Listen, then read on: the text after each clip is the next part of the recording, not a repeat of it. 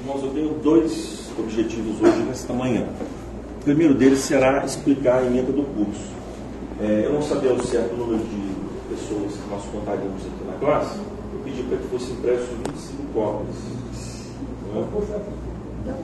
Mas me parece que deu ruim aqui. É. Foi só impresso. Está atrás? Eu sabia que você é um homem não foi, né?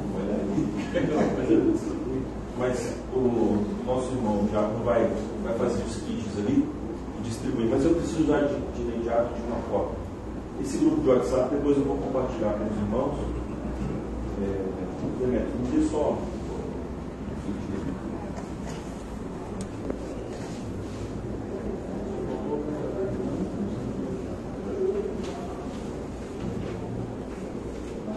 mesmo sem grampear. Dois objetivos. Eu vou explicar para os irmãos a emenda de curso e também é, dar início propriamente ao conteúdo nosso aqui é, programático, que vai se encontrar na, na primeira carta de Pedro,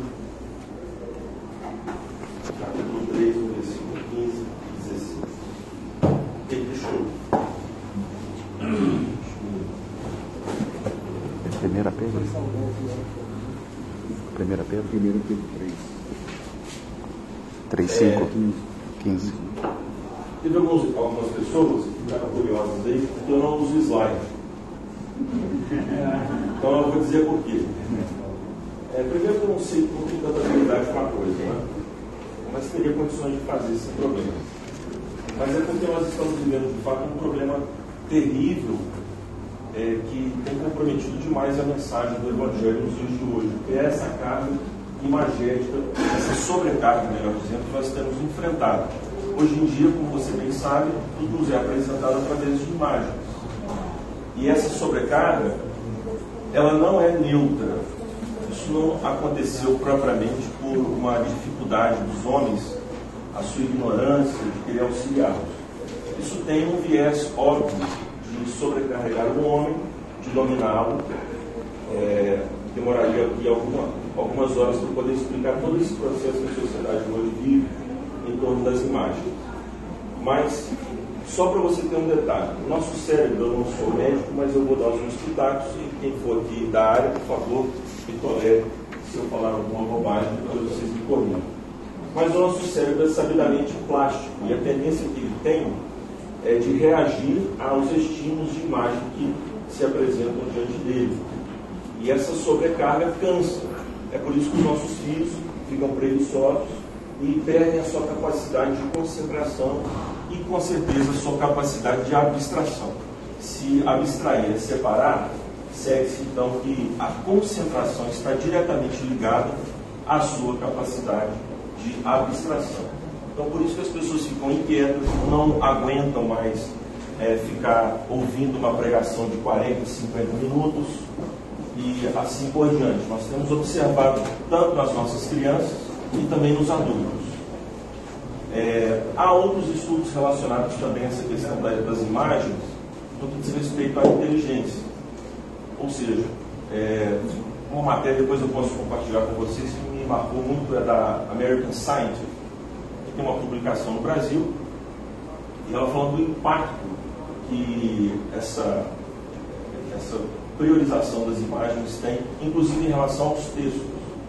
Então, se você, por exemplo, é, quando você tem contato com esse texto numa imagem, ele aparece íntegro assim? Não, né? Geralmente você vê qual, se nós colocarmos aqui em termos de porcentagem, quanto que você observa num dispositivo, seja num, num tablet ou no computador, enfim. Quanto, quantos por cento você consegue enxergar? Geralmente 30% do texto, do texto do documento. É, só para você ter ideia, nós temos dificuldades é, enormes quando isso acontece. Quer dizer, a gente precisa da, da visão periférica para aumentar nossa capacidade de consideração. Então, são vários detalhes. Como eu disse, tem muita coisa que eu poderia falar, mas ao longo da nossa caminhada aqui eu posso dar alguns pitacos. Mas não resta dúvida que ver televisão deixa a gente burro. Então, Titãs está coberto de razão. A televisão me deixa burro, muito burro demais. Pode ter certeza que é a mais pura verdade. Sem falar no conteúdo, que aí deixa, né? Então, o conteúdo não tem nem é, o que a gente dizer. Hoje o conteúdo da televisão é muito ruim. Passado então essa execração pública da imagem, vamos aqui nos ater. Aqueles que não estão com. Todos aqui que estão com. Então, é, seja misericordioso com o irmão que está ao seu lado, compartilhe com ele a emenda do curso aí. Então, nós preparamos o curso para que ele tivesse essa duração de um semestre. Mas nós não estamos assim muito preocupados com essa questão do tempo. É importante ser delimitado, mas nós queremos mais que haja a absorção. Nosso plano aqui não é simplesmente transmitir um conteúdo, mas fazer com que vocês absorvam esse conteúdo da melhor maneira possível. Então, a emenda aí, vamos, eu vou ler. Introduzir o aluno à apologética cristã trinitária, a partir da sua origem e íntima relação com o teodrama bíblico. Então, eu vou explicar essa primeira posição. É, a apologética hoje em dia, infelizmente, ela foi, ela vem sofrendo um reducionismo seríssimo. Qual seja, primeiro que as pessoas têm uma visão que a apologética é uma matéria para iniciados na igreja. Um grupo de pessoas que, são, que tem uma, uma inteligência fora do normal e que são capazes de discorrer a respeito de assuntos relacionados à verdade cristã com extrema é, habilidade, com extrema capacidade lógica de argumentação, enfim. Mas, do ponto de vista das Escrituras, meus irmãos, a apologética está longe disso. E esta é a minha grande proposta: fazer você entender que todos nós temos o dever, temos o compromisso com as Escrituras, com Cristo, de sermos defensores da fé. A apologética, no sentido de defender a fé cristã, cabe a toda a igreja, e não apenas um grupo de iniciados.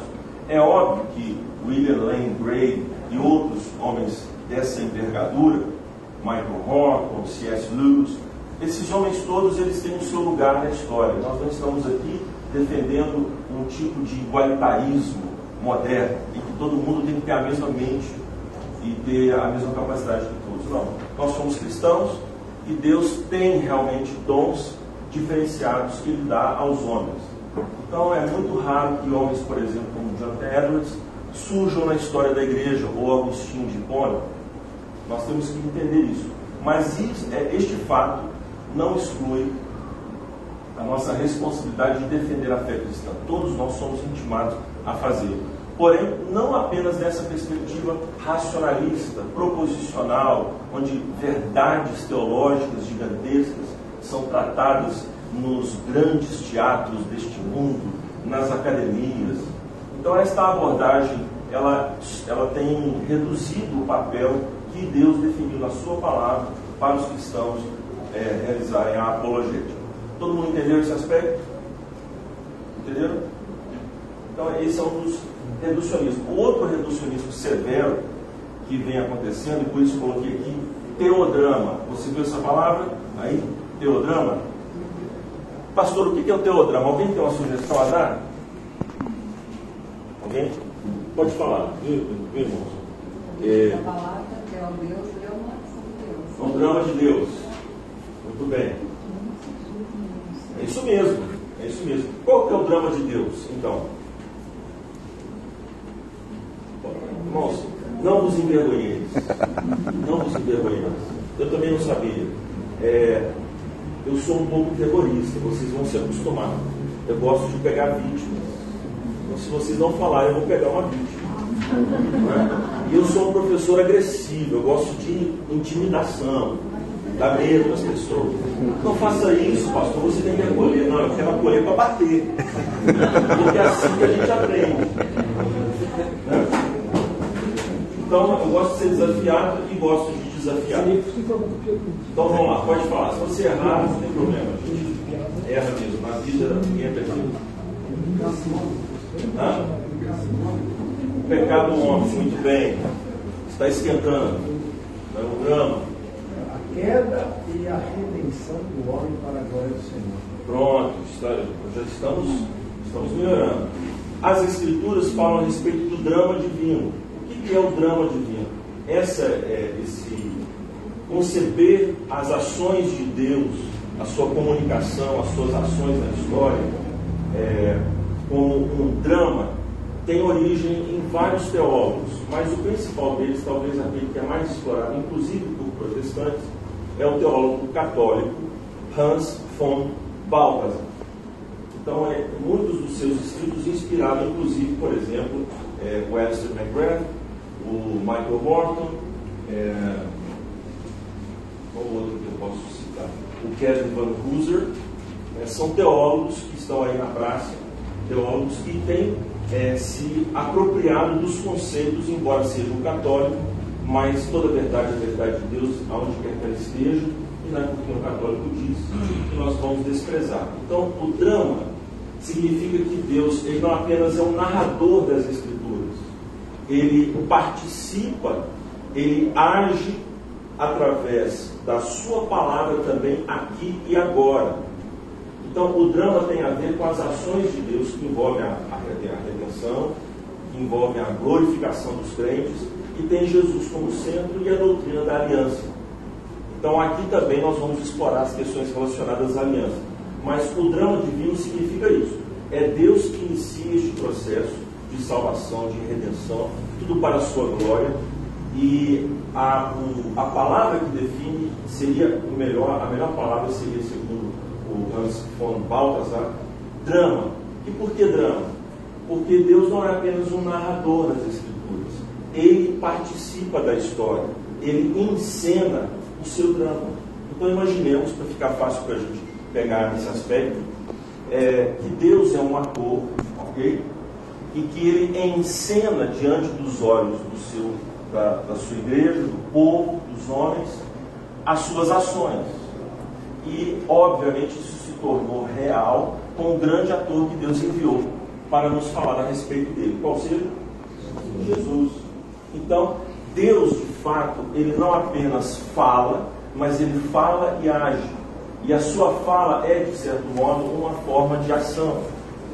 Pois ele nos interpela quando fala. Deus não quer apenas que nós o ouçamos, mas que nós venhamos a, a ser mexidos por sua palavra, mexidos por sua voz. Isso é inevitável, não é, não é verdade? Ou a palavra endurece, enrijece corações já duros, ou a palavra transforma, liberta, cura, ela regenera os homens. Isso é o que Deus definiu. Nós temos textos bíblicos que falam a respeito deste efeito duplo, inevitável da palavra. Qual seja? Alguém se lembra? Onde está esse texto? Pastor, que judiação, tem tanta coisa para falar. Né? Isaías 55, que a palavra de Deus fará aquilo que apraz a ele, fará aquilo que ele quer que ela faça ela, ela terá um fim proveitoso ou, obviamente, entorpecimento dos corações. Então, é, nós vamos explorar ainda mais essas questões relacionadas ao drama, mas por que, que nós temos que falar isso é, conectado com a apologética? Por qual razão? Porque a, o Esther McGrath ele usa uma palavra que eu quero usar e você deve memorizar. Encarnar a apologética tem que, se, tem que ser encarnacional, ou seja, como que os irmãos assim já estão entendendo o que isso significa? Vamos ver. Eu vou escolher uma vítima. Rodney. Não tinha outro, meu irmão. Eu olhei, lembrei do seu nome, é você. Tenta aí, filho de Adão. é? Encarnacional, o que seria uma apologética encarnacional? Vocês já são bons. Ou algum universitário quer ajudar? Pode continuar. Você passa ou continua?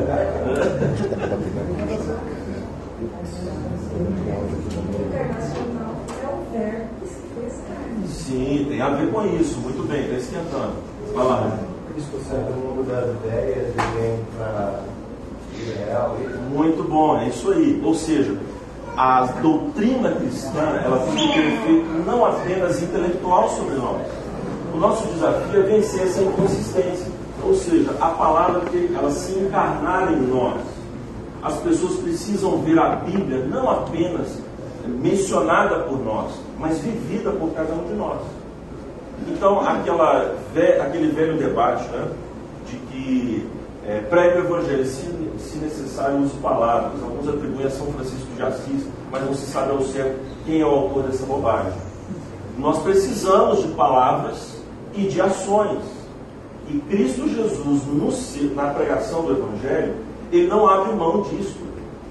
Veja aí, vamos só explorar, não estava no script, mas vamos explorar. Abra sua Bíblia em Atos dos Apóstolos, capítulo 1. Olha que interessante.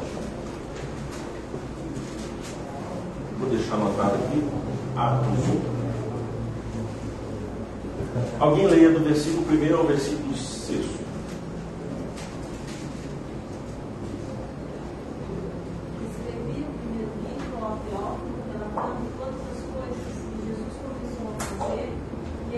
Para, para. Não é ensinar e fazer?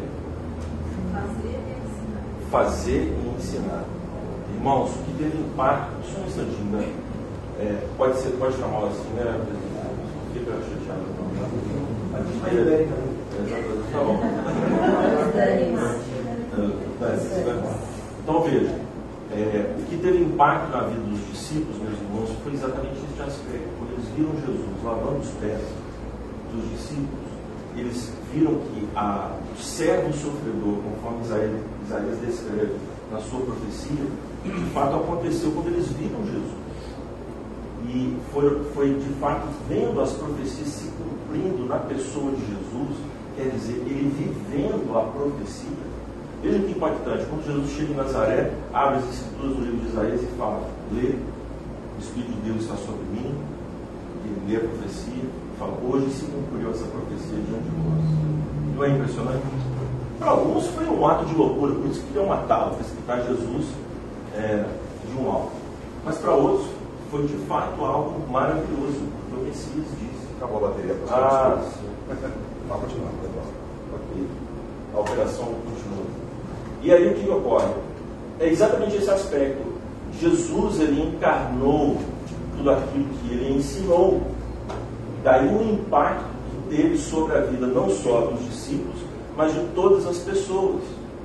Tem uma, uma, uma, um trecho de Paulo que é impressionante, quando ele escreve aos Filipenses, ele fala assim: aquilo que viste e ouviste em mim, isso fazei, que o Deus da paz será convosco. É muita autoridade, não é?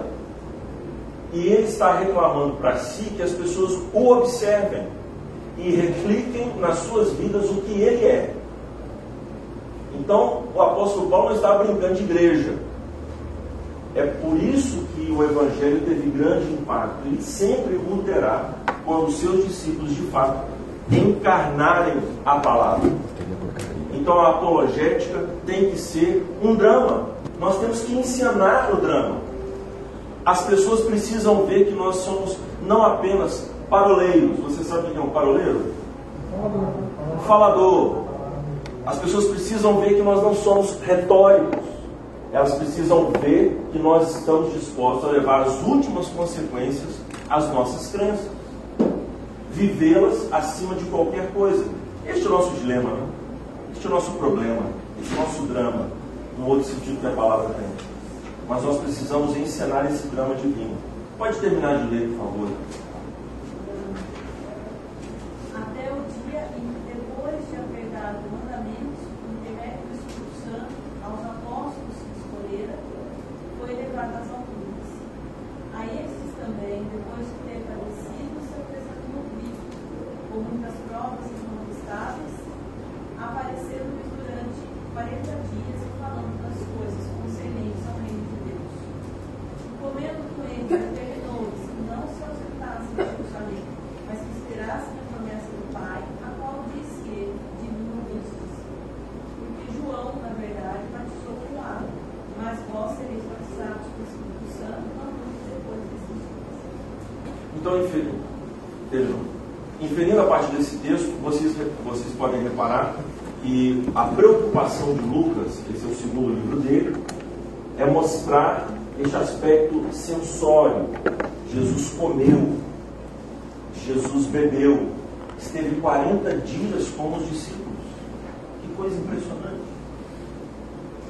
E após esse relato que ele enfatiza o aspecto sensório, ou seja, as pessoas tiveram contato físico com Jesus, ele relembra a palavra dita pelo Mestre a respeito do Espírito. E o Espírito de Deus é quem é o agente da Trindade responsável por aplicar a palavra de Cristo em nós. É Cristo em nós, o Espírito Santo. Por isso que Atos dos Apóstolos, alguém já disse, são atos do Espírito Santo. E funcionalmente, entendo o que eu vou dizer, funcionalmente, o Espírito Santo é Jesus. Pois o atributo do Espírito é apontar para Cristo. Então, funcionalmente, não ontologicamente, quer dizer, o Espírito Santo é outra pessoa da Trindade. Entendeu? Mas ele funciona dando o holofote a Cristo Jesus. O ministério dele é receber o que de Cristo, é, é repassar o que de Cristo ele recebeu. Então, só para dar uma enfatizada, mas vamos avançar aqui. Depois então de nós olharmos o teodrama a partir da Trindade, das ações de Deus, vamos confrontar com as principais correntes apologéticas na história da igreja, a fim de observar suas limitações e pontos fortes. Irmãos, eu já vou dizer de uma vez, eu não sou pressuposicionalista, não sou clássico, não sou evidencialista. Pastor, então o que eu sou é? Eu sou uma metamorfose ambulante. Irmãos, vejam, é, essas escolas, elas têm pontos fortes, mas o nosso percurso em torno do conhecimento, embora mesmo em se tratando da palavra de Deus, nós precisamos, e por causa disso mesmo, nós temos que nos ater às escrituras sempre, mas por causa desta questão, o nosso percurso é complexo para a gente ficar com escolinhas de apologética. Nós precisamos, sobretudo, pois não. Pastor, eu só explicar as escolas, eu acho que fica melhor para a questão da. Ah, tá. Ok, obrigado. Então, nós temos, ao longo da história, nós vamos ter várias escolas que se propuseram a defender a palavra de Deus. Ok? Nós vamos esmiuçar isso ao longo do curso. Mas agora, modernamente, estou falando de 110, 120 anos para cá, nós temos três escolas que predominaram no âmbito protestante, sobretudo, é, no modo como eles defendem a fé. Então, existem os pressuposicionalistas, muito relacionado com a escola holandesa, protestantismo holandês, que tem em Doiver, não é Doiver, viu? É Doiver, que tem em Doiver um grande símbolo, é? é Kuyper também, pressuposicionista, tem suas raízes na antologia kuyperiana, Abraham Kuyper, é, Cornelius Van Til, que é professor holandês, mas lecionou nos Estados Unidos, no, no, em Princeton, e depois lecionou no, no Westminster Theological Seminário, que foi um seminário que é, surgiu a partir da divisão da PCUSA, de origem a PCA, a OPC, desculpa, a OPC. Então, é, são correntes que têm as suas ênfases. Nós vamos explorar cada uma delas. Eu estou só identificando aqui rapidamente. Então, você tem a escola clássica, que tem, por exemplo, em Alistair McGrath, embora ele não, ele não diga que seja sim, mas tem a sua influência, que tem a ver com o Tomás de Aquino, que tem a ver com é, o escolasticismo protestante ao longo da sua história no século XVII. Por exemplo, John Owen é um puritano escolástico. E, obviamente, essas influências é, de base aristotélica, ou seja, o cristianismo se utilizando do aristotelismo, da filosofia de Aristóteles, para propor a defesa da fé. Então, a confissão de fé de Westminster, ela tem a sua arquitetura aristotélica. Nós podemos falar isso depois. Mas, enfim, vamos prosseguir. E o evidencialismo? A outro clássico que eu poderia mencionar é o Sproul. Vocês já ouviram falar? R.C. Sproul, meu grande herói, falecido, né? depois de morrer da fala, homem de Deus, da igreja lá é, na Flórida, nos Estados Unidos.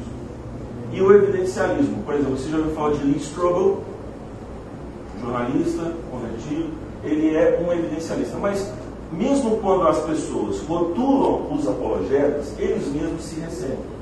Porque você vai ver, por exemplo, Francis Schaeffer, que, não, que, de, que se declarava pressuposicionalista e evidencialista. É nessa hora, então, que Vantil revolveu no túmulo. Como, Schaeffer, você faz isso? Mas isso aconteceu. Por quê, irmãos? Porque, na verdade, a gente, quando vai estudar os assuntos, eles são complexos. E eles se tangenciam muitas vezes. Eles se tocam. E as rotulações elas nos emburrecem. Por exemplo, é, já ouviu esse debate sobre esquerda e direita? Já ouviu? Nós vamos falar muito sobre isso aqui. Por exemplo, as pessoas dizem que os ambientalistas são de esquerda, verdinho por fora, vermelho por dentro. Né? E tem muito a ver mesmo. Por quê? Porque se a propriedade precisa ser redefinida para o Estado, é óbvio que os ambientalistas vão usar a causa ambiental para a redefinição do espaço da propriedade. É isso. Mas veja, toda e qualquer pessoa que se levanta para defender a ecologia é de esquerda? Por exemplo, o que nós vimos lá em Brumadinho agora? Indica que foi um ato imoral. E o, o cristão precisa denunciar isso.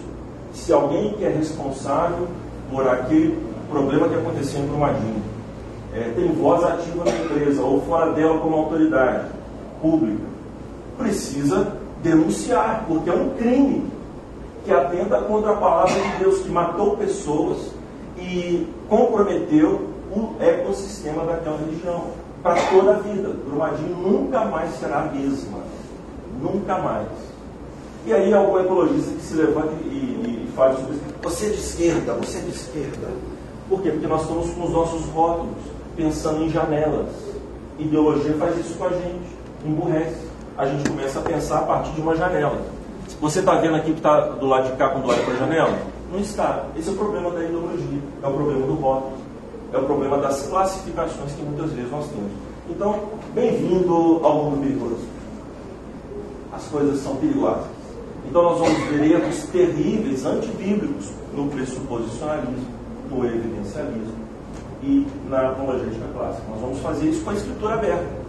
E aí você vai decidir. Mas nós precisamos, de fato, confrontar, ver os pontos fortes e os pontos é, importantes. Estimular através dos relatos da atuação de Cristo nos evangelhos.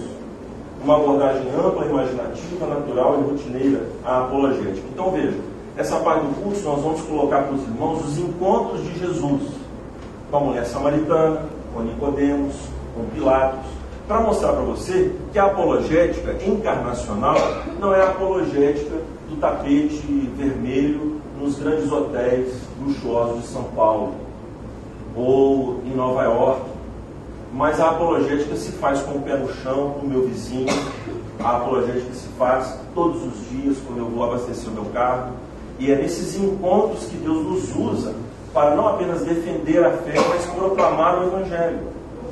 E precisamos de imaginação. Então, a essa altura, eu só quero fazer uma ressalva. Você já viu como é que a gente é movido por kit? Kit pecador? Já viu? Como que nós reduzimos os homens? Você precisa aceitar Jesus. Sabe por quê? Porque você é um pecador. Ah, sei. Olha, você pode ter uma vida assim, assado. Irmãos, vejam, os encontros de Jesus com as pessoas sempre levam em conta as pessoas. Mas nós, infelizmente, fazemos um kit e não não é, atritamos com as pessoas, porque nós somos santos. Nós somos seres alienígenas vindos de outro mundo para falar, para trazer prosélitos para o nosso planeta. Essa é a abordagem que infelizmente nós temos hoje, proselitista, não evangelística, de fato. Nós queremos adeptos, muitas vezes, e não pessoas que conheçam a Jesus. Então nós automatizamos, por assim dizer, a própria pregação do Evangelho. E pregar o Evangelho é ouvir pessoas, indivíduos, como eles são os seus dramas. E a palavra de Deus, ao final de tudo, é que vai transformar o pecador, mas nós precisamos ouvir as pessoas, participar do drama delas, viver de fato. Essa é a abordagem encarnacional, porque foi isso que Jesus fez conosco você sabe que nós vamos ter um nome que só Jesus e eu vamos saber lá no céu. Sabia disso? Pois é. Então a ideia de indivíduo é uma ideia cristã. E nós estamos pregando o Evangelho no atacado. Precisamos pregar no varejo. A apologética precisa ser assim. Se é que você me entende. De forma imaginativa e rotineira. em detrimento da meramente racionalista e academicista. É o que eu tenho falado aqui. Então nós temos aquela coisa de temas, né? A gente chega lá na, na escola, na universidade, eu vou falar para você sobre a existência de Deus. Né? Eu vou falar para você sobre a ideologia de gênero. Aí você tem todos os argumentos dispara. Aí o cara fala, é realmente ideologia de gênero. Aí você venceu o debate. Isso não é apologética. Tem um remedo, um arremedo, melhor dizendo. Tem uma caricatura aí, mas a apologética é dessa forma. Você quer ver uma coisa? Eu, com todos os argumentos né, sobre a ideologia de gênero, aí vou conversar com um gay. Ele fala assim: o meu problema não é com gaysismo. Eu sei que é sem vergonha. Meu problema é com outra coisa. É a avareza. Então, às vezes, a gente acha que o pecador vem com essas. Com, com, assim, prontinho, né? Não, irmãos, nós vamos conversar com as pessoas. Alguns dos meus amigos né, que eu tinha, que eram homossexuais, o problema deles, eles não, não eram homossexualismo, eram outras coisas. Eles já sabiam que isso de fato era algo abominável. Mas eles tinham outras barreiras em relação ao cristianismo não só apenas essa questão sexual. Então você vê como é que a gente está com os burros na água, muitas vezes. Por isso que é, esse reducionismo que muitas vezes nós é, fazemos com a apologética, ele compromete a mensagem do Evangelho, obviamente. Na atividade de defesa da fé cristã, portanto, é necessário manter distância tanto da compreensão intelectualista quanto fideísta. Então, o fideísmo aqui, a caricatura maior é o, é o pentecostal. Né? O pentecostal tem esses apelos, esses arrobos. Você, é pecador miserável, tem que se arrepender em nome de Jesus. É verdade. Né? Raça de víboras, filhos do inferno, é tudo isso. Mas nós não abandonamos o argumento. É óbvio que a fé cristã não tem essa cadeia complexa de argumentação. A fé cristã é simples, mas não é simplista. Muitos outros argumentos podem ser adicionados no decorrer da caminhada cristã, mas inicialmente as pessoas creem em Jesus de uma maneira muito simples. É isso que Paulo diz, por exemplo, lá em Romanos capítulo 10, versículo 9 e 10. Se creres no Senhor Jesus e confessares com sua boca, crer no coração, será salvo. Eu esqueci é, do mas o que ele está dizendo? Que crer em Jesus é crer na sua ressurreição como Senhor. É, é, é só isso, mas é tudo isso. A gente sabe que é uma, uma obra sobrenatural, poderosíssima. Mas o Evangelho é simples. Veja, por exemplo, como Jesus, nos seus últimos minutos de vida, salvou o ladrão. Não é bom, não é? A, a Igreja Católica falou do bom ladrão. Não, os dois eram salafrários. E depois você lê direitinho aos sinóticos, os, os evangelhos falam que ele também blasfemou de Jesus. Você já viu isso? Já? Já, já notou? Está lá no texto. Os dois blasfemaram de Jesus. Mas, num certo momento, um dos ladrões se arrependeu. E é, quando ele falou, mestre, lembra-te de mim quando tu vieres no teu reino. Então ele já contou que Jesus tinha um reino, que era rei, ele entendeu que merecia ser punido, porque ele advertiu o outro ladrão, então ele se arrependeu do seu pecado. Mas a resposta de Jesus foi assim: Olha, eu até fico muito lisonjeado, mas você precisa passar pela escola dominical da Igreja Aliança, né? conhecer sobre escatologia, conhecer melhor sobre a doutrina dos últimos dias, e etc. Não foi isso que Jesus falou. O que Jesus falou? Hoje mesmo estarás comigo no paraíso. É, então, a, a abordagem apologética precisa levar em conta esses aspectos, porque às vezes a gente prepara um, caminhão de argumentos para falar com os pecadores. Eu preciso falar com aquele, aquele rapaz, aquela pessoa, ele é muito intelectual, então eu vou argumentar, eu vou dizer, eu vou falar de uma forma relevante e tal. E quando na verdade, às vezes Deus vai colocar uma palavra de sabedoria e não de ciência na sua boca mas de sapiência, e você vai destruir aquela pessoa. Um rapaz que pregou o evangelho para mim, eu cheio de filosofia na cabeça, mas foi um rapaz muito humilde, que leu uma porção de Mateus para mim e me destruiu, me desmoronou. Porque me atingiu exatamente onde Deus queria que atingisse. Ele não se, ele não se muniu de muitos argumentos, mas leu a palavra e falou assim, Wellington, eu vejo você é um cara muito cansado. exausto. E aquilo foi bastante para me desmoronar. Então, os irmãos percebem que a apologética não tem essa abordagem que, infelizmente, nós temos visto nas igrejas, onde as pessoas chamam especialistas, né? vamos chamar aqui a Nancy Pearson, para ela falar para os nossos jovens do Mackenzie, para ver se eles. É legal, bacana, isso é bom, estou recriminando. Mas a apologética que de fato faz efeito na igreja, é do dia a dia, você e eu, todos nós, é, no, no, no, nos nossos inúmeros encontros, é isso que faz a diferença. E é isso que Deus espera de nós, Então, é, avançando aqui um pouco mais, quanto tempo eu tenho? Desculpa, eu estou sem relógio aqui. Tem mais 20 minutos. 20 minutos? Então vocês me tolerem. Talvez não dê para a gente adentrar na 10 minutos. O Edinho. Eu achei que era 20 para uma que acabava. É. Queria Então, mais. Vamos avançar aqui. É, Olha, eu vou saltar, vou lá para o conteúdo programático. Métodos didáticos, eu já falei, né, não tem slide, é leitura, é arguição oral, memorização. Aqui a coisa vai ser dura para você. Ninguém alega ignorância. Hã? Ninguém alega ignorância. Não, aqui, aqui tá com medinho, pede para sair. Apologética e o drama das escrituras.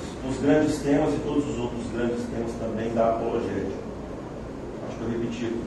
Repensar a defesa da fé segundo a complexidade do coração humano e a soberana ação de Deus tudo.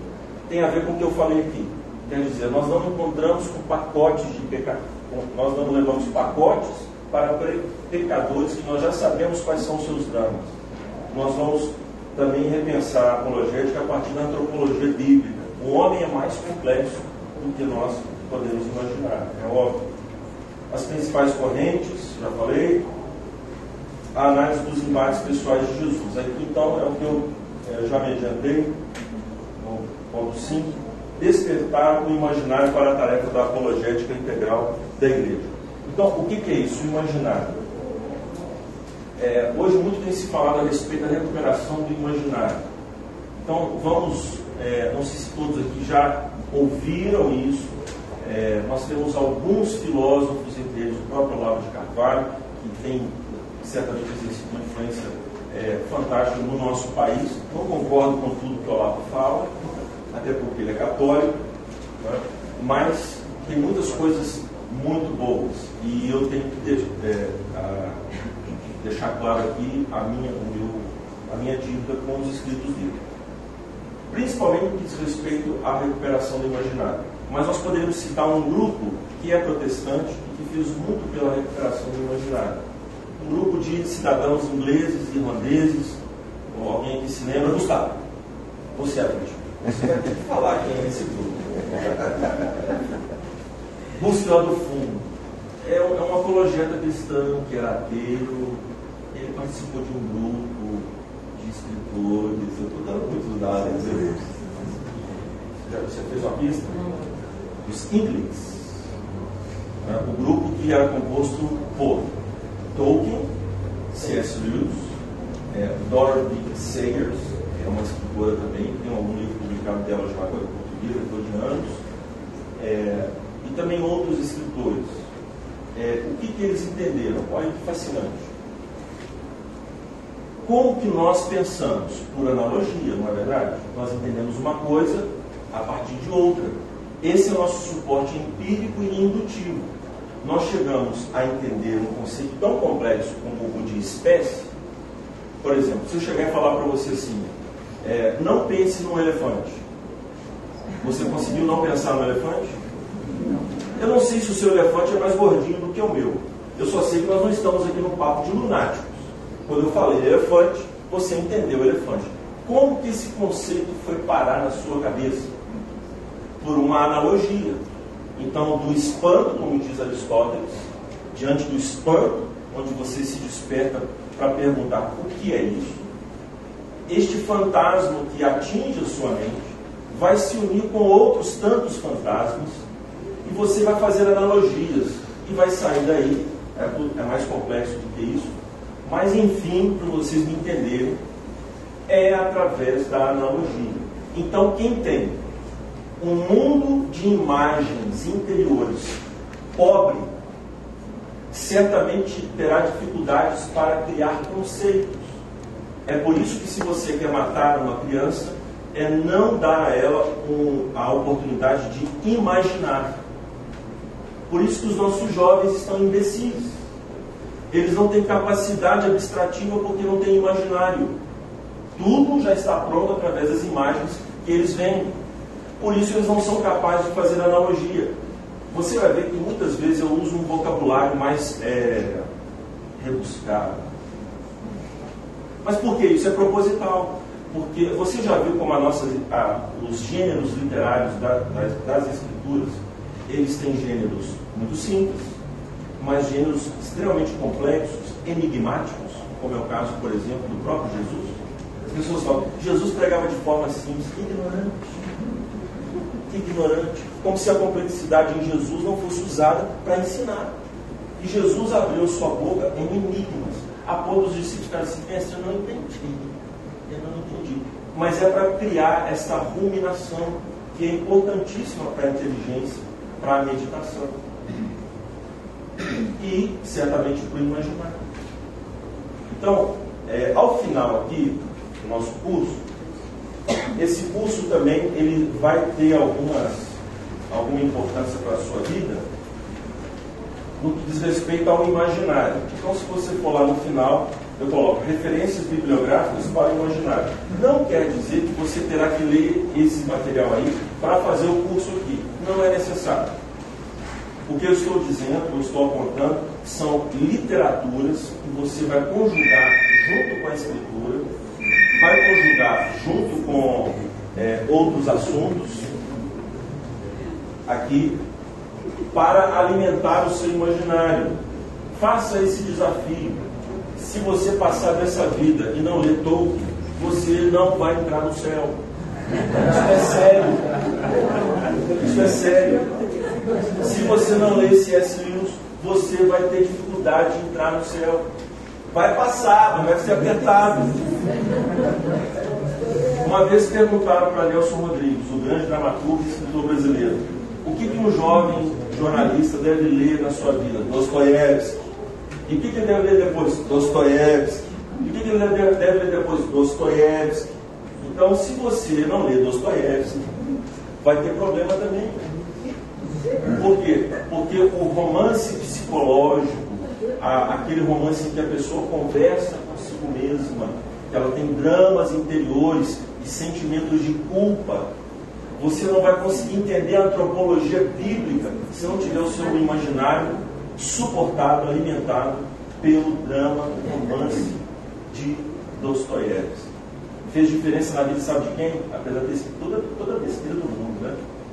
Mas teve alguém que foi impactado pela literatura de Dostoiévski, além de Nelson Rodrigues, Freud. Então, o freudismo você só vai entender se ler Dostoiévski. Já pensou? Então, você quer um apologeta, vou destruir os argumentos de Freud. Pois bem, então, se você não ler Dostoiévski, vai ter mais dificuldade. Nós poderíamos falar de muitas coisas, mas nós somos capazes de suportar. Né? Mas depois nós vamos falar mais. Eu fico devendo aqui, fica para a próxima aula. Mas essas referências bibliográficas, eu apenas terminar aqui dizendo, é, nas referências bibliográficas, pastor, mas é muita coisa para eu ler. Não, não. A vida é dura para quem é morto. Né? Não quer dizer que você vai ler tudo isso. Eu fiz questão de abrir a bibliografia. Você tem desde bibliografias introdutórias das três escolas de apologética, evidencialista, pressuposicionalista e clássica. Você tem as três aqui. Leituras introdutórias e leituras para aprofundamento. Por exemplo, eu não acho que todos aqui vão ler é, Tomás de Aquino, a sua contra os gentios. Eu acho que não dá tempo, você vai morrer. É muita coisa para ler. Não vai dar. Mas se você quiser, encare, porque a Suma contra os gentios, veja como é que nossa cultura está abjeta. A Suma contra os gentios foi escrita para membros de igreja. Calvino escreveu as institutas para estudantes de teologia e para os membros da igreja de Genebra. Mas nós não somos capazes de ler uma, uma página das institutas sem falar assim, hã? Como é que é? Deixa eu ler de novo. Porque nós não temos mais essa educação, essa capacidade. Ah, as pessoas falam, ah, mas que falar de forma simples. Não, irmãos, o problema nosso é o contrário. Nós estamos ficando burros, muito burros. E é necessário que nós tenhamos um compromisso cristão com a inteligência. Ah, o pastor precisa pregar o evangelho, ele precisa recuperar o imaginário, precisa recuperar a inteligência. É claro que sim. Nós não pregamos o evangelho num vácuo intelectual. As pessoas que são eleitas vão aceitar Jesus, vão crer. Mas isso não é, exclui a responsabilidade da igreja de ter alta envergadura intelectual. Na verdade, o cristianismo é o principal propulsor da intelectualidade na face da terra. E por qual razão? Porque a nossa piedade, como diz John Murray, grande professor teólogo, é uma piedade inteligente. Nós temos que dar razão da esperança que é em nós. Isso fica para a próxima aula. Muito obrigado, eu falo muito, não deu oportunidade para ninguém falar. Né? Sou meio guloso mesmo, vocês me perdoem, mas depois vocês vão poder participar mais, se Deus assim. Vamos orar aqui. Eu só brinco assim na aula, eu na pregação não faço muita brincadeira não. Na aula, vamos orar. Senhor Deus e Pai querido, no nome do teu filho amado Jesus, nosso profeta, nós queremos te rogar que o Senhor nos anime, nos desafie para este curso. Ele sirva, Deus, não apenas para o nosso aprimoramento intelectual, mas causa um impacto profundo sobre as nossas vidas. Nós venhamos a encarnar, Deus, as tuas verdades, para que os homens, ao ouvirem o que falamos, eles vejam o que pregamos na nossa vida, na nossa família.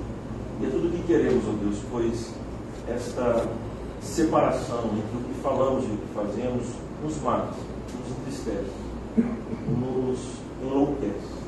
Por isso nós te pedimos a bênção, a graça da fidelidade na mente, na vontade, nos sentimentos, tudo que é em nós. Bendito o teu santo nome. Em nome de Jesus assim oramos. Amém. Deus abençoe os irmãos. Até semana que vem. Vamos tentar articular durante essa semana.